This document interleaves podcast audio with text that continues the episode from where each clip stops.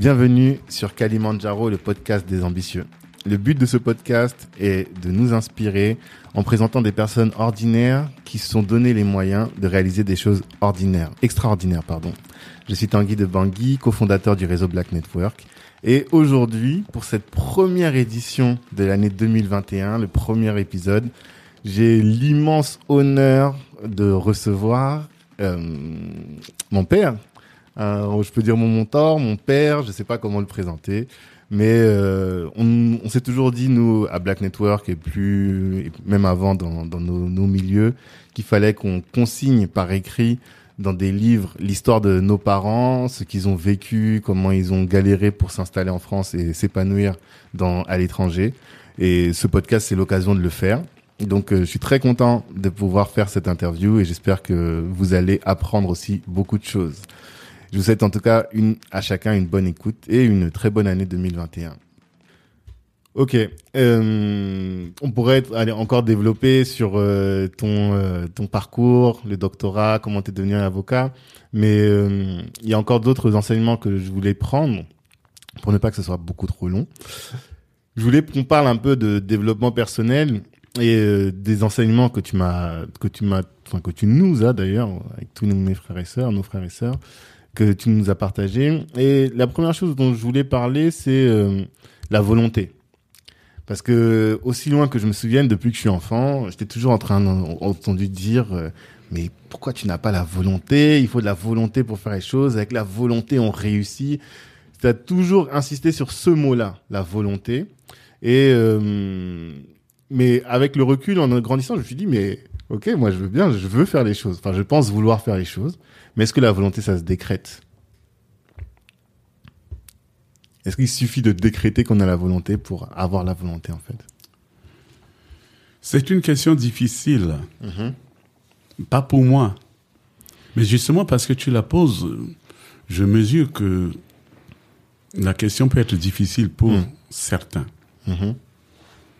Mais mon parcours, tel que je l'ai décrit tout à l'heure, tel que je l'ai décrit, pardon, tout à l'heure, euh, sans doute euh, m'a aidé à forger une volonté.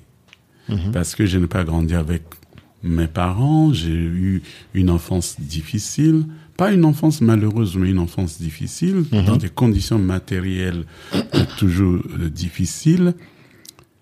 Eh bien, forcément, ça déteint sur soi Mhm. Forcément. Et je pense que l'une des raisons des, de vos difficultés à vous, c'est précisément de n'avoir jamais été confronté à la difficulté. Mhm. N'ayant jamais été confronté à la difficulté, vous pensez que tout coule de source. Mm. Non, rien ne va de soi. Il faut vouloir pour réussir. Tu vois, tu redis encore. Mais oui, mais oui. Non, mais ça, moi, je l'intègre. Mais regarde, nous, on n'est pas connus à difficulté. Ça encore, c'est un autre, un autre sujet parce que la vie, là, t'as pas expliqué, on n'a pas parlé de ça, mais t'es devenu avocat en 94. Oui. Nous, euh, moi, j'ai, je suis né en 83. Donc, euh, il s'est passé quand même dix ans avant que tu deviennes avocat et qu'on connaisse euh, la, la, la vie où tout coule, comme tu, tu le dis. Avant, c'était, c'était plus compliqué que ça. Mais si je prends, euh, prenons Elika, mon, mon fils aîné, qui porte ton prénom. Et euh, si tu devais lui transmettre, lui dire, tu vas lui dire la première chose, tu vas lui dire il faut de la volonté pour réussir. Ok. Mais s'il te dit comment j'acquiers cette volonté, moi qui, eux, leur génération, pour le coup, eux, ils sont nés dans un confort que nous, on n'a pas connu. Enfin, eux, vraiment, ils ont connu, ils connaissent le confort des parents qui travaillent tous les deux, euh, qui maîtrisent le, le système, qui connaissent, qui ont des, le réseau en France pour pouvoir euh, s'insérer professionnellement. Ils ont moins de difficultés que nous, on a pu en avoir. Mais comment, comment tu pourrais lui dire, euh, lui susciter cette volonté? Voilà. Mais je- tu m'as interrompu en fait. Excuse-moi. Euh, J'ai dit tout à l'heure que la situation, la question est difficile pour Mhm. moi parce que euh, pour moi, les choses ne peuvent pas être autrement que comme ça. Ouais. Mais sans doute, les choses sont ainsi parce que moi-même, j'ai été confronté à la difficulté très tôt dans mon enfance. Mhm. Ce qui m'a aidé à forger cette volonté. Euh, il est vrai que la difficulté peut aussi parfois emmener, faire dévier les enfants de, de leur objectif, et en tout cas sortir des rails. Mais je pense que quelque part, il y a l'amour des parents qui joue aussi beaucoup. Il y a aussi ce que euh, les parents disent aux enfants qui jouent aussi beaucoup. Euh, pour ma mère, j'étais le plus beau. pour mon père, je suis le plus fort. Et ils me l'ont toujours dit. Et moi, je pense que quelque part, j'ai intégré le fait que je ne suis pas n'importe qui. D'accord. Et quelque part, j'ai dû l'intégrer. Alors, tu me dis, qu'est-ce que je vais dire à mon petit-fils euh, Elika Qu'est-ce que je, moi, je dis, je dis à Elika, comme à tous mes petits-enfants, je dis, écoute, tu dois ressembler à grand-père. je le dis toujours, tu dois ressembler à grand-père. C'est-à-dire Il y, a, il y a une relation particulière. Moi, j'ai toujours beaucoup aimé mes grands-parents. Je n'ai pas vu, je n'ai pas vu le père de mon père. Je n'ai pas vu le père de ma mère, mais j'ai vu la mère de mes deux parents, la mère de ma mère et la mère de mon père. Pour ces femmes-là, ah, j'étais tout. Souviens-toi que ils ont dû ramer longtemps pour me voir arriver, donc j'étais tout. J'ai toujours eu une relation très fusionnelle avec mes deux grands-mères. D'accord. Et donc, euh, mais elles m'ont toujours dit aussi que j'étais le plus beau, le plus grand, et ceci et cela. J'ai toujours voulu leur faire plaisir.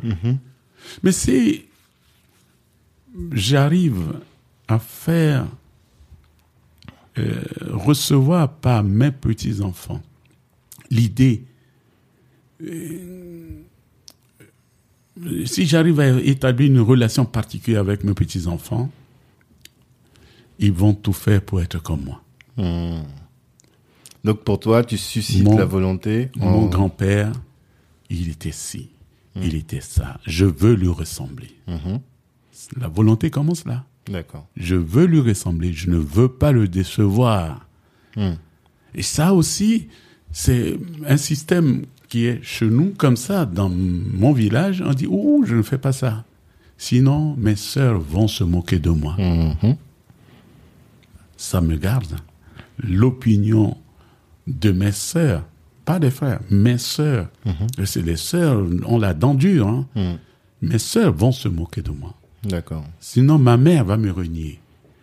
Beaucoup d'Africains parlent comme ça. Hmm. Mais c'est aussi l'effet Pygmalion. Je sais pas si tu as déjà entendu parler de ça, mais je, m'en sers beaucoup en, en recommandation d'affaires. C'est que quand tu projettes une image sur une personne, si cette image est positive, la personne elle va tout faire pour euh, correspondre à l'image. Par exemple, si tu dis à quelqu'un tout le temps, t'es un roi, t'es un roi, et moi, je le fais en matière de réseautage, quand je recommande quelqu'un, je vais dire, écoute, là, j'ai donné ton numéro à X, je lui ai dit que t'étais le meilleur photographe, par exemple, de mon, euh, de mon répertoire. Et là, la personne, elle se met la pression, elle dit, OK, donc Tanguy a dit que j'étais le, le meilleur photographe. Là, dans la mission que je vais faire, il faut que je sois à la hauteur de cette mission. Donc, ce que tu dis, c'est, euh, pour euh, avoir de la volonté et en fait pour réussir, il faut se fixer une image et essayer au maximum de coller à cette image quoi. Tout cette image fait. positive. Tout à fait. Mhm. Mais il faut aussi, quelquefois, quelque part, avoir le bon sens. Mhm. Parce que je connais beaucoup de gens qui n'ont pas ce bon sens, Mhm. malheureusement. C'est-à-dire le bon sens. Eh ben, le bon sens, c'est de dire que si je fais pas bien, je vais pas réussir, quoi. Et je vais griller ma réputation. Il faut avoir envie de, de d'avoir une réputation, de, de de développer son image Mhm. au- hum, à l'extérieur Mhm. auprès de, de ton entourage. Oui, il y a des gens qui se fichent de ce que les gens vont penser d'eux. Absolument. C'est vrai. Mais c'est vrai que nous, on est, les Africains en général sont très portés sur ça, sur euh, la, la fama, comme on dit en latin, la réputation. Oui, c'est ça, la hein. Mhm. Oui. C'est vrai. Et ça, ça vient d'où ça? Mais c'est précisément ce que je venais de dire. Mhm. Je fais pas ça, sinon mes, Ouais. mes sœurs vont se moquer de moi. Mhm. Je me rappelle euh, l'image. Moi, j'étais très fin, petit. Mhm. Et je marchais, les gens et disait ah, il est fin comme une baguette ou comme une ficelle. Mais ma mère disait, ah, il se transformera, vous verrez, il se Mhm. transformera. Voilà. Aujourd'hui, je fais tout pour ne pas trop grossir. Et pourtant, Mhm. j'étais fin, je- donc je donnais tout pour euh, grossir. Pour devenir costaud. Et pourtant, mon, ma mère avait déjà confiance en, en mon devenir. C'est vrai. Et mais du mais pourtant vous votre génération, en tout cas le reproche qu'on fait, je me suis un événement, je me souviens, on parlait de ça de nos parents et euh, tous on faisait le reproche de euh, nos parents étaient très durs avec nous. Alors que euh, quand on voit nos collègues, les parents ils sont toujours en train de les cajoler, de dire ah mais t'inquiète, tu vas réussir mon chéri. Nous c'était pas ça, nous c'est tu vois, tu es nul, tu es Qu'est-ce qu'avec le recul, qu'est-ce que tu penses de ça? Je ne sais pas. Tu sais pas? Je m'explique. C'est-à-dire? Je ne sais pas parce que euh, en réalité, on jouait. euh, nous sommes nous-mêmes les produits de notre euh, éducation. C'est sûr. Moi, je, je t'ai dit que je viens d'un village. Mhm. Ce que je n'ai pas encore évoqué, c'est que mon village, c'est des guerriers. Mhm. Nous fabriquons des armes. Ouais. Je ne- on n'a pas fabriqué que des armes pour tuer des animaux. Mhm. Ah, Nous sommes des guerriers. d'accord. Un guerrier doit avoir un, mental de guerrier. Mhm. Et on ne fait pas un, guerrier en le cajolant. Mhm. Il faut aller à l'armée ici, même en France. Hein, La France qui, qui vous vante ses valeurs, ne t'inquiète, euh, tu vas réussir. Il faut aller à l'armée pour voir ce que sont les militaires. Mhm. Eh bien voilà. Nous, nous sommes des guerriers. En tout cas, moi, j'appartiens euh, à une tribu des guerriers. D'ailleurs, euh, tu as vu à la maison les armes. Ouais. Voilà. Nous sommes des guerriers. Oui, mais du coup, il faut un compromis entre les deux. C'est ça. Non. Mais le, le compromis s'installait de lui-même. Mhm. Je me rappelle, c'est mon père qui me racontait ça. Euh, mon père m'expliquait que son père, leur père était dur avec eux. Mais gare à la femme qui osait le contredire devant les enfants. Donc, il pleut, euh, son père l'envoie, et la femme n'a pas intérêt à dire Oh, mais il pleut, laisse mon fils. Ah non, non, non. Il- le, le- le père, son père, c'est-à-dire mon grand-père, leur a mené aussi la vie dure parce qu'il devait être dur. Il devait être coriace, plus Ouais. exactement. Pas dur, mais il devait être Pour coriace affronter la vie qui est pour affronter la vie qui est difficile. C'était ça. Voilà. Euh, mais mon père m'a éduqué aussi comme ça, parce que je devais être euh, coriace. Comment crois-tu que je puisse élever ma- mon propre enfant? Non, c'est sûr. Et en même temps, la maman était là. Et justement, mon père expliquait que il y a des femmes qui euh, cajolaient leurs enfants, et etc. Mais ces enfants-là n'étaient jamais en odeur de sainteté avec le père. Le- L'enfant, le, garçon doit toujours dire oui, papa. Oui, papa. Et même, il nous a dit que c'était parfois une manière de les sauver, ces enfants. Exemple, le père qui est là, il voit un danger imminent en train d'arriver, il sait qu'il va y rester, mais lui, il a envie de sauver sa progéniture. Il va dire, toi là, va chez ton père de tel, dis-lui, mais qu'est-ce qui se passe? Je, Ça fait un moment que j'attends euh, qu'il doit venir. Tu ne comprends pas pourquoi ton père t'envoie là-bas subitement alors que euh, une- un tel projet n'existait pas. Mais si tu te lèves, tu vas chez ton père en question, après on dit, tu apprends qu'on a décimé tout le monde. Mais ton père t'a éloigné, tout simplement. Et donc, aujourd'hui, on va dire, mais quoi? Mais tu es Jessie, mais tu m'avais pas dit, et qu'est-ce que c'est que ça? Voilà, ça Oui. correspond aussi, ça correspondait aussi à une culture.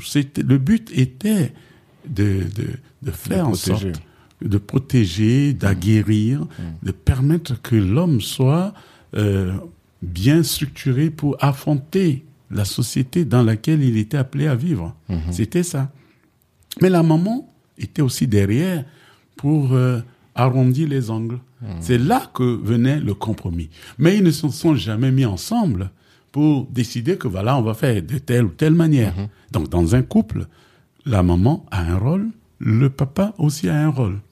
Le rôle de la maman, c'est d'arrondir les angles, de de d'adoucir, de passer la pommade pour que l'enfant digère bien, d'expliquer les euh, décisions que le le papa n'a pas pris le temps d'expliquer à l'enfant parce que la maman connaît les usages.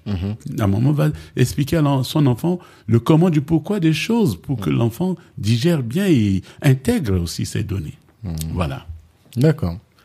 Je comprends. Et euh, alors, il y a plusieurs choses aussi dont je voulais parler. Euh, là, tu as beaucoup parlé du travail acharné quand tu étais étudiant, même quand tu étais lycéen pour avoir ton bac, pour avoir ta licence, pour avoir ensuite euh, tes diplômes, ton master. Et bon, on n'a pas parlé, mais c'est la même chose pour avoir le doctorat et ensuite l'école d'avocat.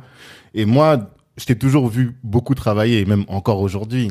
Des fois, euh, on peut devoir quitter le cabinet à 23 heures. euh, et quand on parle des vacances, souvent quand les gens te demandent euh, si tu vas en vacances cette année ou tu vas en vacances cette année, tu dis mais moi je suis un nègre et les nègres sont travailleurs et on n'est pas là pour partir en vacances. Le nègre ne part jamais en vacances. Le nègre ne part jamais en vacances. Donc euh, toi t'es un bosseur et moi j'ai des grands débats euh, sur WhatsApp avec des copains où ils disent non mais Tanguy parce que moi je suis un peu comme toi du du, du coup et on me dit non il faut que tu prennes des loisirs il faut que tu partes en vacances et moi je dis non j'ai j'ai une mission à, à exécuter et tant que j'ai pas je suis pas arrivé à, en tout cas à mon objectif j'ai pas besoin de prendre de vacances j'en prendrai au moment venu Qu'est-ce que c'est quoi ta- ton message à notre génération sur euh, ce sujet, sur les loisirs, sur les vacances et sur le travail, sur le, la nécessité de beaucoup travailler? D'abord, moi j'ai envie de dire que ce n'est pas une obligation de prendre des vacances. Mhm. Et c'est quoi les vacances? Hmm. Si je ne prends pas de vacances, est-ce que je vais mourir? Ce n'est pas une obligation, c'est simplement la civilisation de loisirs qui a fait euh, adopter l'idée de loisirs, Mhm. des vacances. Mais si je ne prends pas de vacances, est-ce que je vais mourir? Non. Évidemment, si je ne me repose pas, je ne vais pas tenir sur la durée. Mais chacun a ses limites. Et puis une limite, ça se développe. Mhm. C'est ça. Ah, tu penses que tu peux repousser tes limites? Mais bien entendu, non seulement tu peux repousser tes limites, mais tu peux les maintenir le plus haut possible. Mais bien sûr. Mais si tu t'installes dans la culture que il te faut des vacances, parce que tu as travaillé cinq jours, il te faut deux jours de week-end. Eh ben, ton corps va intégrer ces données. Premier point. Deuxièmement, si tu te dis, mais c'est le week-end, je dois m'évader, je dois sortir de chez moi, je dois parcourir des kilomètres, ton corps va aussi intégrer ces données. Mais si tu te dis dans la tête que les vacances, c'est bien, mais ce n'est pas une nécessité, c'est-à-dire mon corps n'a pas impérativement besoin de vacances pour continuer à bien fonctionner, le corps va l'intégrer aussi. De même, si tu te dis que mon repos ne passe pas, pas nécessairement par le départ de mon logement, que si je dors chez moi, si je me réveille, que je suis entouré de ma femme, de mes enfants, et que nous prenons du bon temps ensemble, ton corps va l'intégrer aussi. Il faut bien entendre ce que je dis. Je ne dis pas qu'il n'est pas normal de prendre du temps avec la famille. Je ne dis pas qu'il n'est pas normal, qu'il est anormal de ne, de ne pas se reposer. Non, il faut se reposer quand le corps le demande. Il faut prendre du temps avec la famille, c'est très important, avec les enfants, mais avec la- chaque enfant, avec chaque membre de la famille. Il faut prendre du temps avec euh, chacun euh, des membres de la famille. C'est important parce que ça va vous permettre d'approfondir vos relations. C'est aussi comme ça que vous allez transmettre des valeurs. Parce que si tu, tu m'as répété à plusieurs reprises, tu m'as toujours dit, tu m'as toujours dit, tu m'as toujours dit, c'est parce que j'ai pris le temps aussi de te le dire. Il est vrai que depuis que je suis devenu avocat, je travaille beaucoup. Mais pourquoi est-ce que je travaille beaucoup? Je travaille beaucoup pour vous, les enfants. Pour vous, ma famille. Je travaille beaucoup pour faire face à mes obligations. Mes obligations, c'est quoi?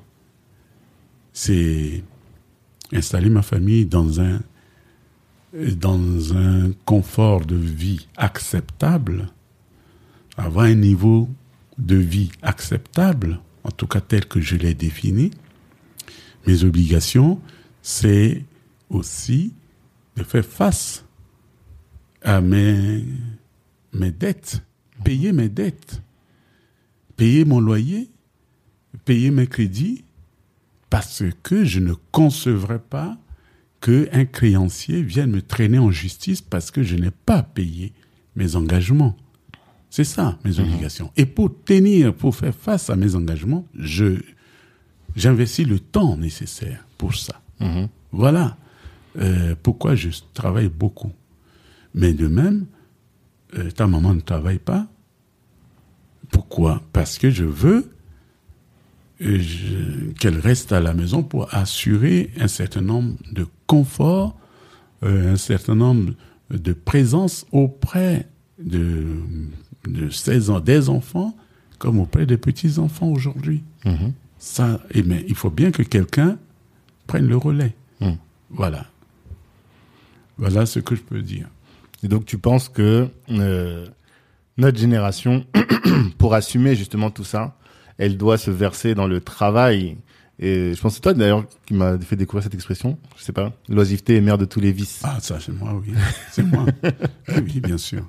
Et que celui qui travaille pas finalement, et même, je crois que tu me dis toujours ce verset, celui qui ne travaillera pas ne mangera que, ne- pas. que ne- que ne- que- que- que la personne qui ne travaille pas, ne, ne veut pas travailler, ne mange pas non plus. C'est ça. Parce que, eh bien, il faut travailler, tu gagneras ton pain à la sueur de ton front. C'est ça. Dit la Bible. Il y a vraiment une, une éthique du travail. Ah oui, oui, oui, il faut travailler. C'est indispensable. Celui qui ne veut pas travailler, qui ne mange pas. Mais je vous ai toujours dit, écoutez, moi je travaille, je fais tout pour amener l'argent. Je vais même faire les courses, on amène tout à la maison. Si maman ne se mettait pas à la cuisine pour préparer à manger, Mhm. On aurait tout à la maison, mais personne ne pourrait manger. De même, si on avait tout préparé, on le mettait à la table, si personne ne venait s'asseoir, le repas, on ne sera pas rassasié pour autant. Et même si on s'asseyait, si personne ne plongeait la main dans le plat pour l'emmener à sa bouche, eh bien, on ne sera pas pour autant rassasié. Donc, pour, alors que vous avez, tu as vu toute une chaîne déjà que moi je sorte pour chercher l'argent. Ensuite, lorsque l'argent est là, il faut sortir pour acheter les vivres. Une fois que les vivres sont là, il faut les préparer. Il faut que quelqu'un se mette, euh, décide de préparer. Et une fois que c'est préparé, il faut que quelqu'un se décide de manger.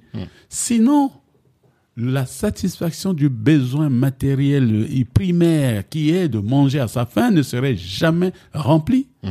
Il faut toujours décider de faire quelque chose pour arriver à satisfaire ce besoin primaire. Voilà. Mais à travailler, une d'une part, mais travailler beaucoup. Parce que ça, tu te contentes pas de travailler.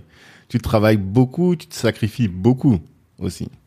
Mais parce que je considère d'ailleurs que je travaille beaucoup, oui, mais je considère d'ailleurs que je ne travaille pas assez. Et oui, Comment tu pourrais travailler plus? Est-ce qu'il te reste mais oui, je, pense que j'aurais pu mieux travailler, mieux, organiser travailler. mon Ah, temps. Ok. Mieux organiser mon temps. Mm. Euh, mais oui, bon, il faut beaucoup travailler Mm-hmm. parce que il n'y a qu'une vie, en vérité. Mm-hmm. Ça encore, c'est autre chose. Il n'y a qu'une vie et il n'y a que 24 heures à la montre. Mm. Il faut euh, exploiter euh, toutes les possibilités euh, qui sont qui s'offrent à nous pour avoir le meilleur rendement de cette vie, Mhm. de cette, de cette journée qui ne dure que 24 heures. Euh, si tu dors 8 heures, il te, il te restera que 16 heures hein, dans la journée. Mais si tu dors, si tu ne dors que 4 heures, il te restera 20 heures à travailler. Voilà un exemple concret. Et donc, il faut beaucoup travailler et puis surtout mieux travailler. Voilà. Beaucoup Et travailler et mieux travailler. Comment mieux travailler Mieux organiser le travail et utiliser les meilleures techniques pour avoir un meilleur rendement. euh, beaucoup réfléchir. Et comme nul n'est le puits du, du savoir, ben, partager, échanger, discuter pour euh, euh, acquérir de nouvelles techniques, de, de, de nouvelles manières de travailler. Mhm. C'est ça. Ça, on prendra aussi le temps après d'en parler. Et hum, t'as pas mal parlé hein, de solidarité. T'as commencé un peu à évoquer le sujet. Parce que nous, on a ce sujet-là euh, dans la communauté, entre nous. Les gens disent, ah, les Noirs ne sont pas solidaires, les Noirs ne s'aident pas, ne s'entraident pas. Et moi, quand j'ai lancé Black Network, c'était un peu avec cette idée de dire, mais moi, c'est pas ce que j'ai vu. Dans mon entourage, j'ai vu euh, mon père aider d'autres. Il m'explique que lui-même, il a été aidé. Et euh, dans notre milieu aussi, on est très solidaires. Qu'est-ce que, est-ce que, qu'est-ce que tu peux répondre aux gens qui disent que les Noirs ne sont pas solidaires? Moi, j'essaie de comprendre pourquoi quelqu'un peut venir à dire que les Noirs ne sont pas solidaires. Ils doivent avoir une raison. Ils sont, c'est leur parcours familial, sans doute, qui dit ça, et leur éthique personnelle.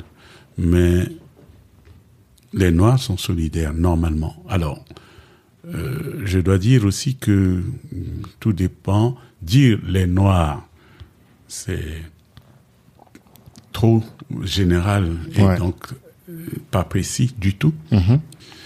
Euh, mais il faut dire que les Noirs ne sont pas solidaires, c'est aussi faux. Il y a des Noirs qui sont solidaires et d'autres Noirs qui ne sont pas solidaires. Ça, ça existe. C'est un problème de parcours individuel, parfois parcours de société. Il y a des sociétés noires dans lesquelles on est très solidaire. Mais même quand je prends les textes des, des Africains de l'Ouest, euh, moi qui suis de l'Afrique centrale, je retrouve les valeurs qui sont euh, les miennes au village. Mhm. Au village, quand j'étais jeune, quand quelqu'un veut bâtir sa maison, il rassemble les matériaux, il prépare, euh, il fixe un jour, ce jour-là on prépare à manger, tout le village vient, tout le village met la main à la pâte, en un jour tout est fait, et puis après l'effort, on partage le repas, on mange ensemble. Et c'est- c'était comme ça pour tous les travaux, que ce soit pour construire une pirogue, que ce soit pour aller défricher un champ, que ce soit pour recueillir euh, les choses, construire la maison. C'est comme ça que ça se passe. C'est bien la solidarité. Aujourd'hui, on va faire le chant de tel, et justement, les, tous les vieux du village disaient non, non, on va faire le chant de tel aujourd'hui. Après tel jour, ça sera le chant de tel autre. Et C'était organisé comme ça. Donc, la, et ce que j'ai vu là dans mon enfance, dans mon village, je le retrouve quand je lis les livres de Kamaralai, je lis des choses. Voilà, cette solidarité, elle est africaine. Maintenant, je, je reconnais que cette façon de vivre que j'ai vue et que je reconnais dans, un peu partout euh, en Afrique euh, n'est plus partagée par beaucoup, surtout en Europe, mais parce que les gens se sont laissés travestir par la société dans laquelle nous vivons, Mhm. tout simplement. Et ils sont ici, ils considèrent qu'ils sont, on doit vivre euh, en européen, mais nous ne sommes pas européens. Nous n'avons pas une culture européenne. Faut Ils se travestissent. C'est Ch- Sankara qui disait la seule manière de vivre digne, c'est de vivre africain. En tout cas pour un Africain. Pour un Africain, oui, C'est ça. pour un Africain. Et même euh, dans mon souvenir, comment tu es devenu avocat, tu as bénéficié aussi de la solidarité Mais de tes pères. exemple. Est-ce que tu peux nous expliquer ça? Ah, mais totalement. Mm. Mais pour devenir avocat, moi j'ai évité Orléans, mais j'ai fait mes études ici à euh, Versailles. euh, à l'école de- d'avocat de, Versailles. Mhm. Et je venais d'Orléans le lundi et je repartais à Orléans le vendredi soir. Du lundi soir jusqu'au jeudi soir, je dormais chez Wang Yu, tonton Wang Yu que tu connais très bien. Eh bien, je dormais chez lui. Mhm. Et donc, j'allais à l'école d'avocat. Et même quand je suis devenu avocat, Euh, non, même pendant mon stage d'avocat, je faisais le stage chez quelqu'un qui il n'a pas cette culture d'arrache, de recherche. Mais donc lui qui était déjà avocat, euh, quand j'avais un dossier, c'est lui qui me disait il faut voir tel aspect, tel aspect, tel aspect, tel aspect. Et c'est comme ça que je me suis formé. Et beaucoup. Et pour même pour prêter serment, il a contribué à l'achat de ma robe pour devenir avocat. D'accord. Ce bureau que tu vois là, Mhm. Oui, parce que là, on est au cabinet, les gens ne savent pas. ce bureau que tu vois bureau. là, Ok. c'est son bureau. Ce bureau-là qui est là Mais depuis. pourquoi euh, je ne le change pas? Mhm. Parce qu'il a une histoire. D'accord. Quelle histoire? C'est son bureau. D'accord. Quand il est devenu avocat, il l'a acheté. Mhm. Et dès que je j'ai prêté serment, il m'a dit, bah, tu le prends. Mhm. Voilà. C'est pour ça que ce bureau a beaucoup de valeur. Mais donc, pour- depuis pour quoi? moi. 25 ans C'est Il est là? 26 ans. 26 ans? 26 ans. D'accord. Voilà. Je savais pas. Et toi-même, après, derrière, tu as contribué à aider d'autres jeunes, enfin d'autres jeunes, d'autres personnes que j'ai vues ici au cabinet faire des stages pour qu'eux aussi Ah deviennent bien avocats. sûr, Quoi. bien sûr qu'ils sont devenus avocats, Mhm. aucun problème. Mhm. Que je continue toujours à aider. Comme, euh, dès que j'ai un problème euh, qui dépasse mes compétences, j'appelle. Et dès que eux-mêmes ils ont un problème, ils m'appellent. Et Mhm. C'est comme ça que ça se passe. Mhm. Vous créez des, des liens, du réseau. Oui. êtes- vous êtes un réseau d'avocats Absolument. Centrafricain. Un réseau pas structuré, Oui. mais un réseau réel de qui fait. existe. Mhm. Oui. D'accord. Ça, c'est intéressant. Et euh, toi-même, quand on parle de l'éthique du travail, tu disais même que il fallait travailler deux fois plus pour arriver au même résultat que les locaux. Je sais pas si tu te souviens de ça. Bah si, je pense que tu t'en souviens. Est-ce que tu penses que c'est encore d'actualité pour notre génération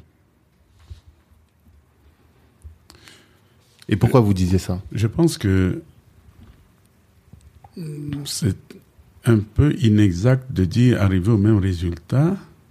Peut-être que c'est vrai, mais ce que je veux dire, c'est que nous vivons quand même dans un pays euh, qui, au départ, n'est pas le nôtre. Mhm. Même si pas, c'est par la force des choses que nous avons fini par nous imposer Mhm. et nous faire respecter. C'est, je veux dire par là que cela ne va pas de soi que tu sois respecté. Il faut forcer les gens à te respecter et à respecter ce que tu fais. Mhm. Et pour forcer les gens à te respecter et à respecter ce que tu fais, y a pas, tu n'as pas le choix d'être approximatif. Si tu lui laisses une moindre petite critique possible, cette critique prend le pas sur le reste. Mhm. Ce qu'on pardonne aux locaux, je veux dire par là aux, aux Français de souche, Mhm. on ne te le pardonne pas toujours. Euh, je ne veux pas être mal compris ici. Je veux dire que tu as des Français de souche qui vont te considérer comme tel, c'est-à-dire comme un être humain qui a ses- sa valeur propre. Oui, mais tu as aussi beaucoup de gens qui sont dans euh, le déni, le déni de ce que tu es, de qui tu es, et aussi de ta valeur intrinsèque. Mais pour ceux-là, et d'ailleurs, c'est pas écrit sur leur front qui, qui ils sont. Donc tu ne sais pas à qui tu as affaire. Et comme tu ne sais pas à qui tu as affaire, tu dois toujours présenter une copie sans tâche. Voilà. Tu dois toujours présenter une copie sans tâche. Et ça, c'est valable, tu penses, même encore aujourd'hui Aujourd'hui. Oui, oui, oui, c'est encore valable aujourd'hui. Mhm. Oui. Et ceci, d'ailleurs, développe euh, des, des réactions diverses et variées. Tu as des gens qui, constatant ces difficultés, vont essayer de se coucher, de faire euh, ce que moi j'appelle de lèche-botte. Mhm. Mais tu as des gens qui réagissent aussi, Mhm. qui réagissent parfois même de manière euh, trop violente. D'accord. Sans, il faut simplement rester ce qu'on, il faut, rester, il faut rester soi-même. Mhm. et euh, rester euh, ferme sur ses valeurs et sûr sur ses valeurs. Présenter toujours des copies sans tâche et ne pas supporter l'approximation, être exigeant envers soi-même et être exigeant envers ses relations, au regard de ses relations. C'est-à-dire Ne pas supporter que des gens manquent de considération Ah, ou de respect. à son, à son propre égard. Ok, Voilà. d'accord. Mais donc, ce que je comprends, c'est travailler de manière intense pour finalement ne laisser aucune faille. Parce que tu sais très bien que si toi, tu as une faille, on te pardonnera pas On te qu'on pardonne à, à d'autres. C'est ça. C'est en fait ça ce que je dis, je veux dire. Mhm. Et d'ailleurs, c'est ce que Coluche dit. Mhm. Quand ça? Coluche a toujours dit, pour les Noirs, ça sera plus difficile. Ah, je savais pas. Ah oui, oui, Je oui. connais, je connais pas bien Coluche. Ah oui, mais Coluche disait régulièrement que, ben, mais oui, il, dépeignait la société. Mhm. Il disait que pour, euh, pour tel, c'est comme ça, mais pour, c'est comme ça. Mhm. Ah oui, oui, oui. Mhm. Donc nous, Noirs de France, on n'a pas d'autre choix que de travailler fort, D'exceller. d'exceller. Voilà, plus que de travailler finalement, c'est ça. Exceller. d'exceller. Mm. Parce que sinon, on, on va pas nous, nous louper. Ah c'est valable pour nous, c'est valable aussi pour la génération de tes petits enfants, tu penses Pour tout le monde. Tout le monde. Oui, c'est valable pour tout le monde. Condamné à l'excellence. Vous êtes condamné à l'excellence pour réussir. Mhm. Voilà. Et euh, parce que on n'a pas dit que tu étais en thèse, que parce que toi tu étais venu pour un DESS, mais finalement tu as fait une thèse de doctorat.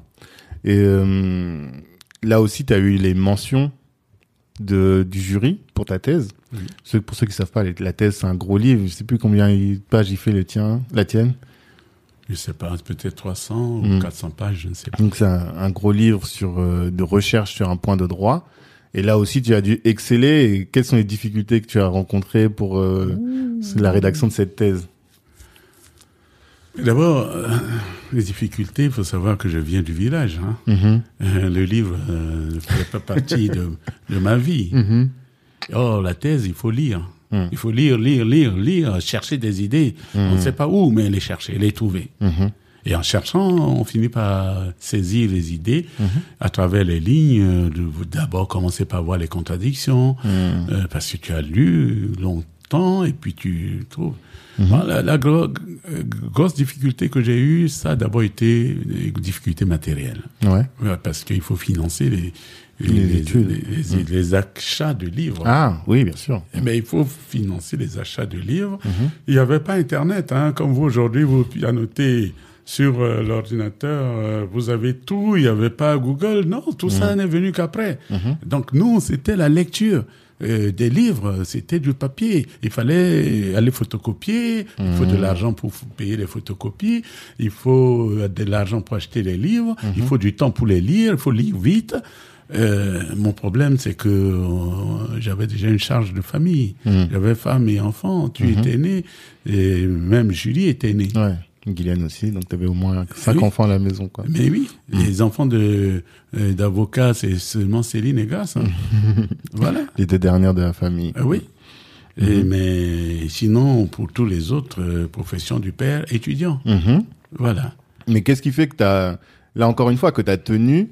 Parce que, bon, je me souviens quand, à cette époque-là, on était petits, mais on en a reparlé par la suite, et tu- on sait qu'il y en a plein qui étaient venus avec toi, et dans le, le même avion, ou en tout cas à la même période, et qui finalement euh, ont abandonné pour aller euh, à l'usine parfois, ou en tout cas dans des, des métiers qui n'étaient pas alignés par rapport à, au, au- à leur... euh, Niette. c'est ça, qui ont pris des miettes. Et toi, Mhm. qu'est-ce qui fait que t'es allé au bout? Ah non. Ah, t'as dit niette, t'as pas dit niette. T'as J'ai dit niette. Ah, d'accord. C'est hors de question pour moi Hmm. de ne pas obtenir le diplôme que j'ambitionnais Hmm. d'avoir. Mhm. Hors de question. Mais à un moment donné, j'ai dû euh, résoudre une question existentielle de ma vie. Mhm. Quand la thèse, j'ai passé beaucoup de temps sur la thèse parce que euh, à un moment donné, je ne, je, ne- la thèse n'avançait pas. Mais je, ne- la situation en Centrafrique se dégradait, donc je, moi qui venais prendre Pour ma repartir. thèse pour repartir, du coup, je n'étais plus trop pressé de rentrer, Mm. et donc je suis resté dans l'à peu près ou dans l'entre-deux pendant un certain temps, Mm-hmm. mais à un moment donné, et, euh, pendant les vacances, l'été, j'allais faire un travail de vacances pour euh, gagner un peu d'argent. Mhm. Mais je ne- c'était pas mon objectif. À un moment, je me suis dit, mais il faut absolument que je réfléchisse. Faut que je réponde à cette question. Est-ce que je suis capable de terminer cette thèse ou pas? Et cette question-là, je me la suis posée après le décès de ta grand-mère maternelle Mhm. En 92. En 92. Je me suis posé cette question, je dis, voilà, les deux personnes, deux, je viens de perdre ma tante maternelle qui m'a élevé, la petite sœur de ma mère, en 87, et je perds en 92 la mère de ma femme, que j'aimais beaucoup. Ce sont deux êtres chers, qui m'étaient très chers. Je suis toujours étudiant. Je n'ai pas encore gagné de l'argent pour leur faire du bien, faire du bien à tous ceux qui ont fait de moi ce que je suis. Et si je continue comme ça, s'ils meurent tous comme ça, qui va profiter de ma réussite? Alors je dois résoudre cette question. Ou bien je suis capable de finir cette thèse et je poursuis la thèse, ou bien je considère que je n'ai pas la capacité de finir cette thèse, eh bien je m'arrête, je repars avec un DEA. Voilà. Et finalement, Dieu m'a permis de comprendre que c'est lui qui m'a amené jusqu'ici.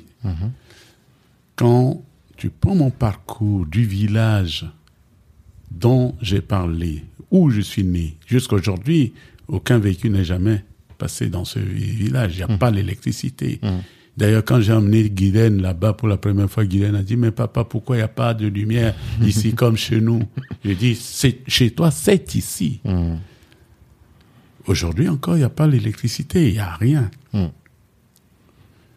Mais j'ai toujours vécu en ambitionnant l'idée de repartir vivre à Bangui. Mhm.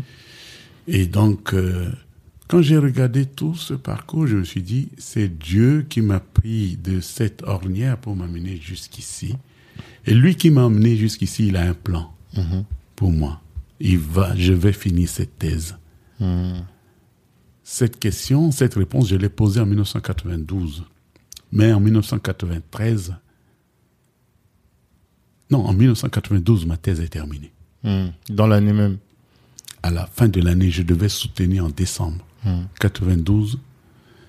Et mon, maître- mon, mon professeur, le directeur de ma thèse, a eu un accident dans euh, laquelle il s'est fracturé une jambe. Du coup, le, on n'a pas pu réunir le jury et j'ai soutenu la thèse le 4 janvier 1993. Mhm. Voilà. D'accord. Et, euh, et là, tu disais que euh, tu as réussi parce qu'encore une fois, là, c'est un autre principe, c'est quand tu sais pas d'où tu, où tu vas, regarde d'où tu viens.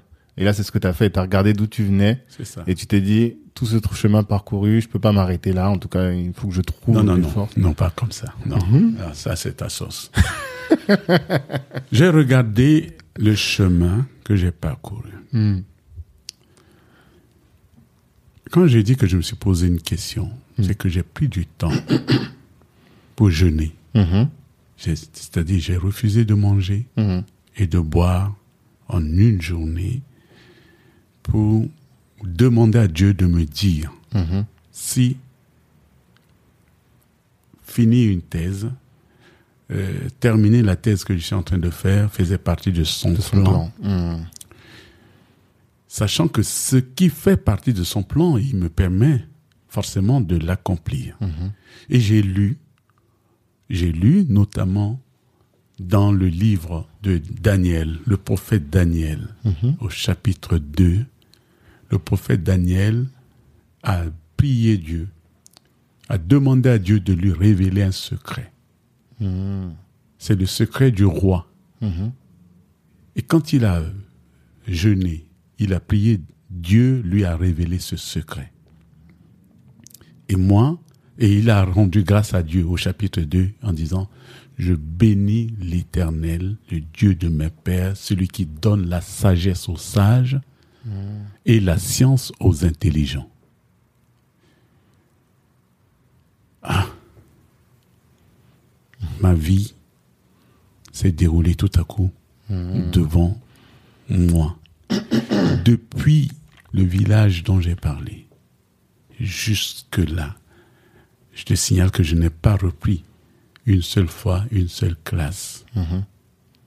Pas parce que j'étais le meilleur, mais c'est Dieu qui m'a donné l'intelligence. Mm. Il m'a conduit jusque-là. Ça veut dire que il va aussi me permettre de terminer cette thèse. Hmm. Parce que pour vivre ce que j'ai vécu, ça ne peut pas être autrement que par une main puissante qui a été sur moi, du village à Bangui, de Bangui en, centre, euh, en Centrafrique à Orléans, et qui m'a élevé, qui m'a, qui a veillé sur moi jusque-là. Et ainsi, qui m'a permis notamment d'affronter les difficultés et le retard que j'avais, que j'évoquais en Master 1. Mhm. Et oui, ce Dieu, il m'a donné l'intelligence, il me donnera la force pour terminer cette thèse. Alors Seigneur, je commence à prier maintenant, tu me donnes la force pour terminer cette thèse. À partir de là, je crois que je travaillais comme un malade. Maman avait même peur que je craque. Mhm. Et effectivement, à la fin de l'année, j'avais terminé réussi la à thèse. terminer. Hmm. Voilà. D'accord. c'est vrai. T'as bien rétabli la réalité. Ah oui, oui, Et donc, oui. tu as terminé et donc tu es devenu avocat. Et euh, finalement, le, le- métier d'avocat, c'est un métier où toi, t'as- t'as pas été salarié. Tu tout de suite été... Jamais. euh, voilà. Enfin, ben, j'ai été salarié comme étudiant pour... Mhm. Mais bon, Tu as toujours été un indépendant. ah oui. Et c'est quoi pour toi les clés de la réussite en indépendant? Ça, c'est la première question. Et la deuxième, pourquoi tu t'es jamais associé? Tu aurais très bien pu t'associer aussi.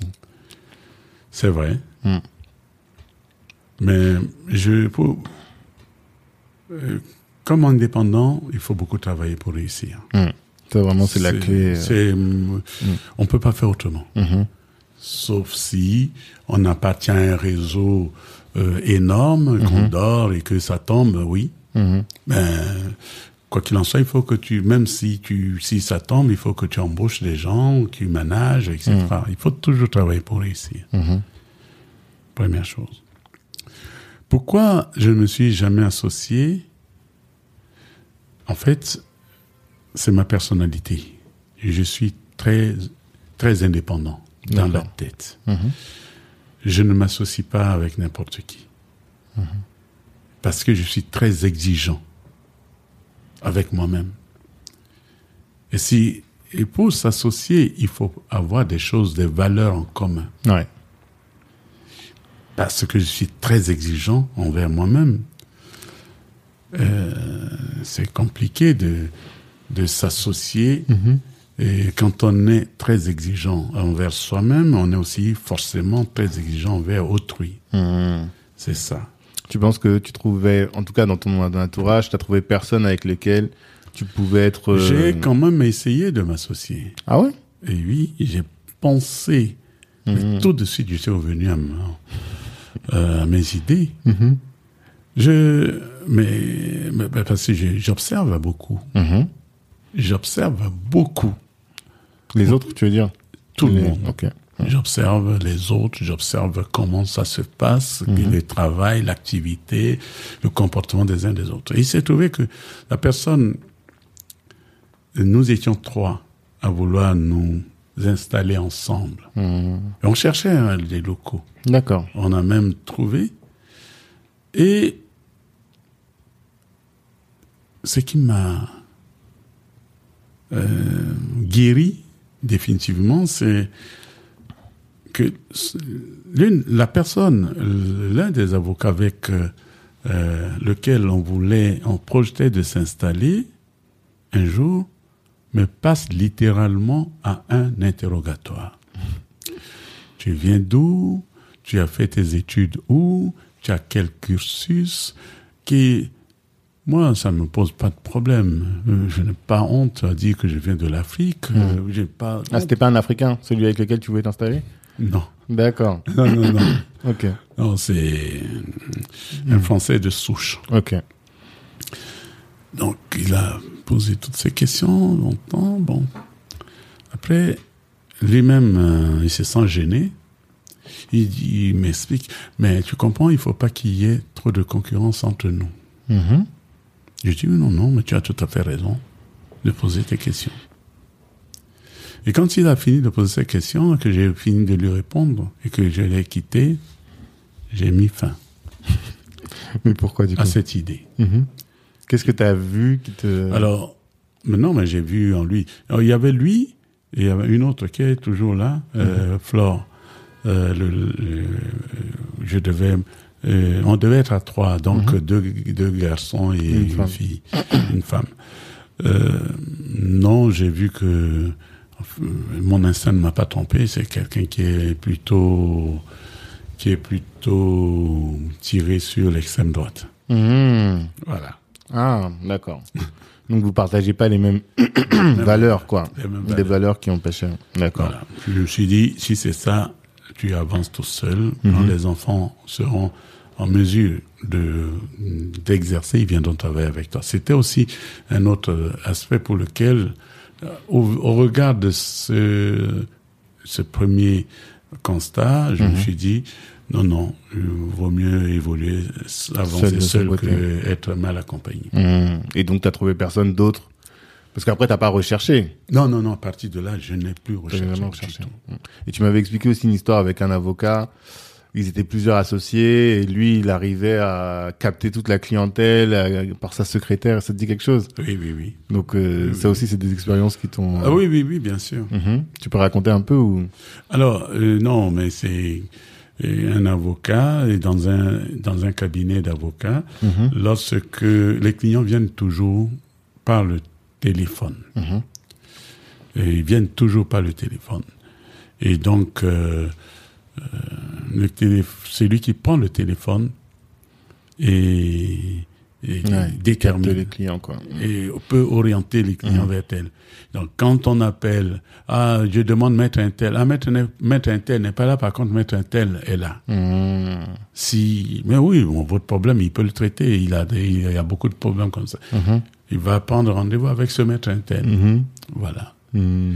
Et d'ailleurs, quand j'ai commencé à, pour prêter serment, euh, le bâtonnier qui m'a reçu, euh, parce que pour prêter serment, on, tu, on désigne un membre du conseil de l'ordre qui te reçoit, qui parle avec toi, qui voit ton profil pour voir si tu es, si tu peux prêter serment pour devenir avocat. D'accord. Et le bâtonnier qui Le bâtonnier, reçu- donc c'est le représentant de la profession. euh, ah oui, c'est lui, celui qui a été un jour euh, le représentant de toute la profession dans Hmm. un barreau. C'est ça. Et ce bâtonnier est venu lorsque j'ai été consacré. Oui, je me souviens. Voilà, ce bâtonnier m'a dit voilà, je suis d'accord pour que pour donner mon autorisation pour que tu prêtes serment, Mhm. mais voilà les conditions que je vais poser. Dès le départ, tu dois avoir ta propre ligne téléphonique Mhm. parce que ça donne beaucoup de problèmes les lignes téléphoniques. D'accord. Du coup, dès que j'ai prêté serment, j'ai ouvert un- une ligne téléphonique et une ligne de fax. En fait, c'est le canal par lequel les, Les clients, arrivent. Il faut veiller, à ce qu'il n'y ait pas de perdition et que quelqu'un d'autre puisse capter ta clientèle. Parce quoi. que c'est source de problèmes, de D'accord. captation de la clientèle. Mais quand tu, je te, quand je te demandais quel euh, conseil tu donnerais à un, enfin, oui, quel conseil tu donnerais à un jeune qui est indépendant, toi, t'as dit beaucoup travailler. Là, quand on écoute, on dit, ben, bien veiller à récupérer ta clientèle et savoir comment tes clients arrivent. Quel autre conseil tu pourrais donner? Veillez plutôt à ce que euh, quelqu'un ne te pompe pas la clientèle. Oui, c'est ça. Ne détourne pas ta Ne clientèle. détourne pas ta clientèle. C'est aussi vrai pour la patientèle. Et pour Mhm. ça, c'est pour les médecins. J'ai Mhm. fait des procès pour des médecins Mhm. où il y a eu des détournements de, des patients. Ouais. Quel autre conseil je donnerais Euh, Ne pas avoir une ambition démesurée. D'accord. Il faut avoir de l'ambition. Mhm. Il faut être raisonnable. Mhm. Il faut pas non plus être bridé par la peur. Ouais. mais ne pas avoir une ambition démesurée. Ça, euh, on te le, le dira, parce que quand tu prêtes serment, ben, tu es avocat, tu, il faut que tu roules une grosse voiture. eh ben, d'accord, c'est bien. tout ça. Mais il faut pouvoir alimenter ce, le coût. D'accord. Donc il faut savoir pondérer les choses. Adapter son mode de vie à son mode de Son consommation. train, son Mmh, son train de vie Mmh. doit être adapté euh, à ses capacités de, euh, Mmh. de financement. Oui, parce que tu dis que t'as- t'as vu trop d'avocats euh, qui roulaient des mécaniques, et qui, qui, Qui ont fait faillite. qui ont fait faillite. Ça existe aussi. Oui, oui, ça Mhm. existe. D'accord. Et ça existe. Moi, il y a quelque chose qui m'a toujours étonné, c'est qu'on parle toujours des avocats smicards. Oui, C'est- Mais ça existe aussi. Ça paraît, ça paraît bizarre parce que c'est une profession qui a quand même beaucoup de notabilité. Et comment tu peux être avocat et être euh, smicard? Tu peux être avocat et être smicard, oui, Mhm. bien Pourquoi? sûr. Comment? Quand tu ne gagnes pas beaucoup d'argent. Qu'est-ce qui fait que Mais c'est pour ça justement que je travaille comme un malade. Mhm. Mais que- qu'est-ce qui fait que tu deviens smicard Mhm. Quand les gens, euh, tu, quand les gens, quand tu perds les dossiers, Mhm. ça se sait. Mhm. Quand tu, tu perds systématiquement tes dossiers, ça se sait. Mhm. Donc, euh, la rumeur, euh, Mhm. tout de suite, euh, Ouais. euh, dissuade les gens de venir te voir. En fait, c'est un métier qui est très lié, qui tient beaucoup à la réputation. La réputation, oui. C'est ça. Et donc, il faut que tu aies une La réputation. soit- notoriété se La notoriété, construit mm. aussi par les, les succès que tu remportes. Mhm. Voilà. Mm, Tu sais qu'avant d'être dans ce cabinet, j'ai été pendant longtemps de ma prestation de serment en 1994 jusqu'en 2007, c'est-à-dire pendant plus de 13 ans, Mhm. j'ai exercé à Versailles. Ouais. À Versailles, je n'avais même pas ma plaque d'avocat. Ah ouais? Eh oui. Là, tu passes devant, euh, dans l'avenue de Paris, l'avenue du centre, centre, tu vois, Jean Gaffonnet, docteur en droit, avocat. Mm. Ça n'existait pas. Je me souviens pas. Et pourtant, c'est de là-bas que j'ai pu acheter ici. Mhm. Mais comment penses-tu que les clients venaient? On faisait pas la publicité non plus. Mhm. Les clients venaient tous de bouche à oreille. Ouais. Tous. Mhm. Voilà. Donc, ta réputation, c'est fondamental. Voilà. La réputation est fondamentale. On va avoir la réputation de celui qui fait du bon travail. Voilà. C'est comme ça que le bouche à oreille se transmet et que Toujours. tes clients ils viennent comme ça quoi.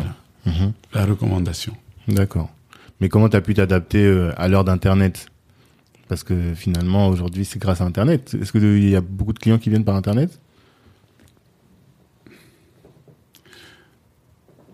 Il y a le site. Ouais. Mais tu vois, un site qui n'est même pas entretenu, mais le site serait bien, il faut le- l'entretenir. Mhm.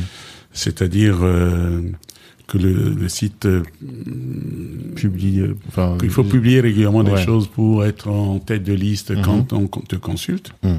Mais aujourd'hui, plus que le site, en matière d'Internet, ce sont les recommandations, ce Google. sont les avis Google. Mhm. Ce sont les avis Google. Ouais. Euh, parce que moi, chaque, chaque fois que un nouveau client vient, il me dit, voilà, c'est un monsieur un tel, madame un tel, un ancien client tel, qui, a- qui, je demande toujours, qui vous envoie? Donc, il y a toujours le, Le bouche à oreille. le bouche à oreille qui fonctionne, mais il y a aussi des gens qui m'appellent parce qu'ils ont regardé les avis sur moi. Mhm. Beaucoup. D'accord. Et donc il faut Voilà. ouais, c'est encore de la réputation. C'est Sauf que toujours de la réputation, mais à l'ère de- mode, à- voilà. à l'ère d'Internet. Si on a digitalisé Et d'ailleurs, mais j'ai très négligé, j'ai négligé beaucoup cet aspect, Mhm. alors qu'il y avait des, il y avait un fou Mhm. euh, qui mettait des choses. J'ai Oui. déposé plainte. Ouais ouais, je me souviens. euh, Qui mettait des choses. Après, c'est Guylaine qui m'a dit non, il faut le faire. Elle- Elle-même, elle regarde. Alors, j'ai commencé à dire aux clients, si vous êtes satisfait, allez écrivez. Mhm. Et certains ont commencé à écrire. Mhm. Du coup, j'ai beaucoup d'avis. Mais il faut, maintenant, je- j'essaie de demander aux gens de, de- d'écrire. d'écrire. Et je pense que justement, là, 94 à aujourd'hui, 2000 ça fait plus de 25 ans, 26 ans, Ça fait 26 ans, c'est ça. Et tu as dû t'adapter à beaucoup de choses. bien sûr. Comme est-ce qu'il y a d'autres domaines où tu t'es dit là, il faut que je m'adapte euh, Est-ce que tu as dû te réinventer dans ta profession ou dans ton dans ta manière de travailler? Oui. Sur quel sujet? Mais, mais surtout, Mhm. euh, je, je suis obligé de me réadapter et de m'adapter Mm. parce que la profession est très évolutive, Mhm. tout simplement. Ouais. Euh, tu me dis sur quel sujet Mais déjà, euh, créer un site, moi je n'avais pas de site, Mm. par exemple. Euh, J'ai parlé d'avis Google tout à l'heure, mais le droit évolue. Tous Ouais, les jours, surtout. on vote des lois. C'est ça. Tous les jours, les, les, les tribunaux et cours rendent des décisions. Mhm. Il, faut, il faut en permanence apprendre, apprendre, apprendre. Oui, toi, tu te formes beaucoup. Ah, voilà. Je crois tous les ans, tu fais. Tous euh, les ans, je passe euh, 3, 4, 5 jours à l'université d'été. hmm. Tous les former. ans, au minimum. Ça, c'est le dernier, euh, la dernière semaine du mois d'août est consacrée à la formation. Mais tout au long de l'année, je vais à des formations qui, qui m'intéressent. Hmm. Voilà. Donc, tu payes beaucoup pour te former. Ah, il faut te former. Pour- C'est la condition du, du succès. D'accord. Si tu ne te formes pas, tu vas rester avec un droit dépassé. Et les jeunes qui sortent de l'université, ceux qui se sont formés, ils vont se moquer de toi. Et moi, et ça, justement, je ne supporte pas. La fierté. Et- et- ah oui, c'est aussi par fierté. Mhm. Donc beaucoup de travail, se former, s'adapter, mais il n'y a pas que ça. Est-ce qu'il y a, il y a d'autres choses? Parce que se former, tu te formes là sur euh, le, le fond de ton activité, sur le droit, mais en termes de business, de, de travail au sens large, est-ce que tu as dû te former sur ces sujets-là, sur comment manager, parce que tu as eu euh, des salariés, des, des avocats qui ont bossé pour toi. Comment est-ce que, même euh, ne serait-ce que réfléchir à pourquoi acheter tes locaux? Tout le monde n'achète pas ses locaux. Toi, tu as acheté ton bureau aussi. Pourquoi? Comment D'où ça te vient Est-ce que tu te formes? Est-ce que c'est les, les rencontres avec d'autres, les échanges avec d'autres qui te permettent de, de réfléchir et de- d'avoir cette longévité? Alors moi, personnellement, je dois dire que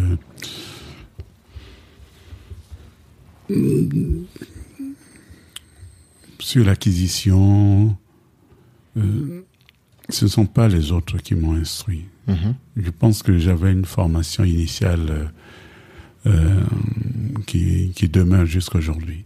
Une formation initiale, Oui, c'est-à-dire? L'autonomie, Ah, la réflexion sur par rapport ce à que tes je principes, fais, quoi. Ça que les- tu veux dire. mes principes de Mhm. base m'ont toujours guidé à réfléchir à ce que je fais, à ce que je serai dans 10 ans, dans 20 ans, Mhm. euh, tout simplement. Mhm. Et ayant perdu beaucoup de temps dans les études, je savais bien que il fallait que je, euh, je, je devienne propriétaire de mes locaux Mhm.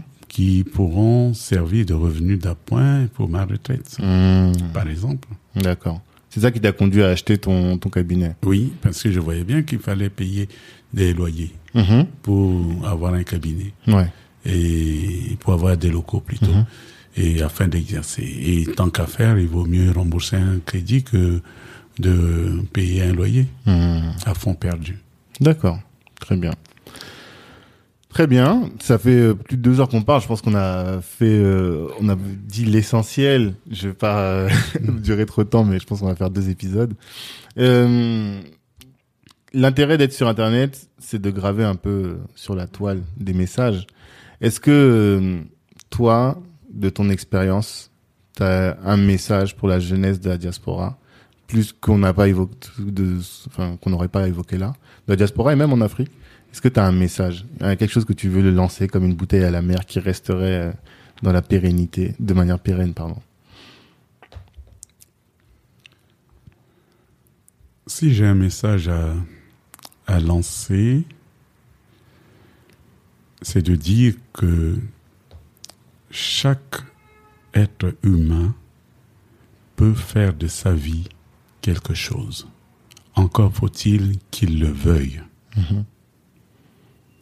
Dès qu'il y a la volonté, on peut tout faire. Voilà. Donc, euh, Hmm.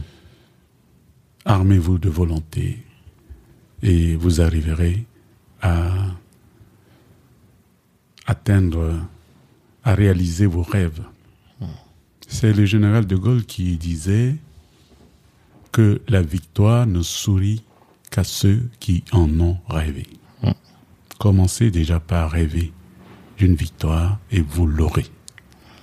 Voilà. Ok. Merci beaucoup. Merci pour ce temps. Merci pour tous les conseils. J'espère que ça va inspirer beaucoup.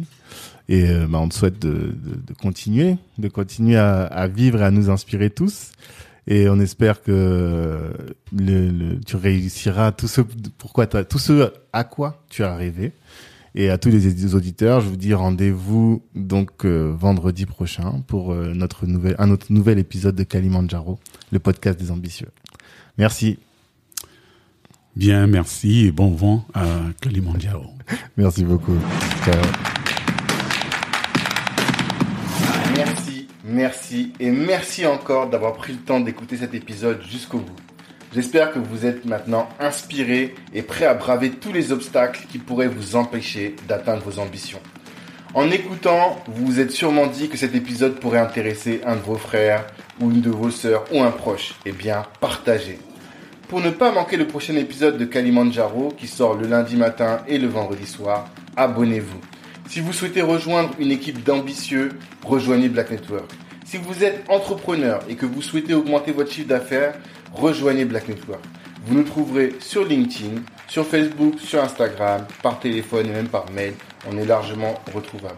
La réussite est notre cible, l'Ubuntu est notre moyen de l'atteindre. À la prochaine. Peace.